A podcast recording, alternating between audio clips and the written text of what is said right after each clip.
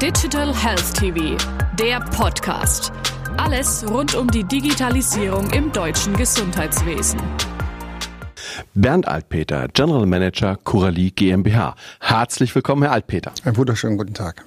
Herr Altpeter, wir wollen uns einmal mehrerer Seiten und Blickwinkel annehmen. Fangen wir mit den Patienten an. Wie sehen Sie die Akzeptanz aus derer Sicht? Patienten akzeptieren alles, was ihnen einen direkten Nutzen bringt. Ähm, wir sehen bei diesen wunderschönen Anwendungen Siri und Alexa, dass diese äh, sehr häufig angenommen werden, jenseits aller Datenschutzbedenken. Und äh, sobald wir diesen Nutzen auch vermittelbar machen, glaube ich, äh, werden wir große Chancen haben, auch künstliche Intelligenz in der Medizin den Patienten an die Hand zu geben. Wie sehen Sie es aus Sicht der Leistungserbringer?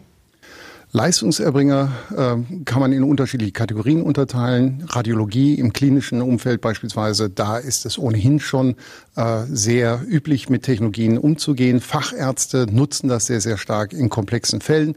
Bei den Hausärzten ist das Tagesgeschäft das dominierende Element und ich glaube, da werden wir eher langsamere Anwendungsfälle haben. Aber grundsätzlich äh, haben wir in den Leistungserbringern ein heterogenes Feld. Viele, die schnell sind und eine große Masse, die aber auch sehr langsam sein wird. Und noch ein Blickwinkel, die Kostenträger. Bei den Kostenträgern ist noch nicht eindeutig, äh, glaube ich, durchgesickert, welchen Nutzen, Primärnutzen für das Gesundheitswesen durch die ähm, künstliche Intelligenz geschaffen wird.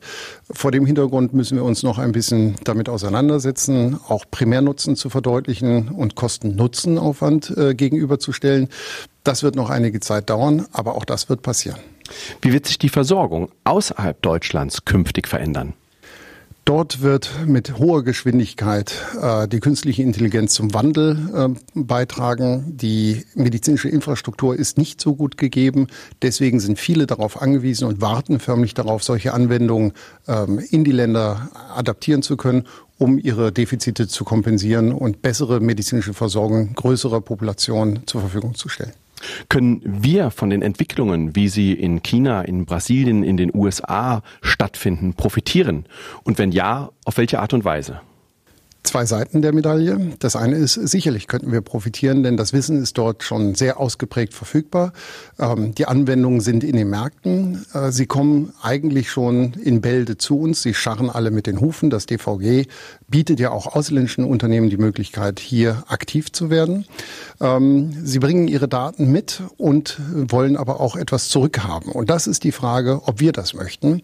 Ähm, unsere Kernkompetenz, wie ich gesagt habe, das medizinische Wissen äh, dann preiszugeben, ins Ausland zu exportieren, äh, halte ich für ähm, fragwürdig, ob das strategisch sinnvoll ist. Ich würde eher darauf setzen, massiv zu investieren, Defizite abzubauen und Deutschland einen Stellenwert in der KI im medizinischen Kontext wieder einzuräumen.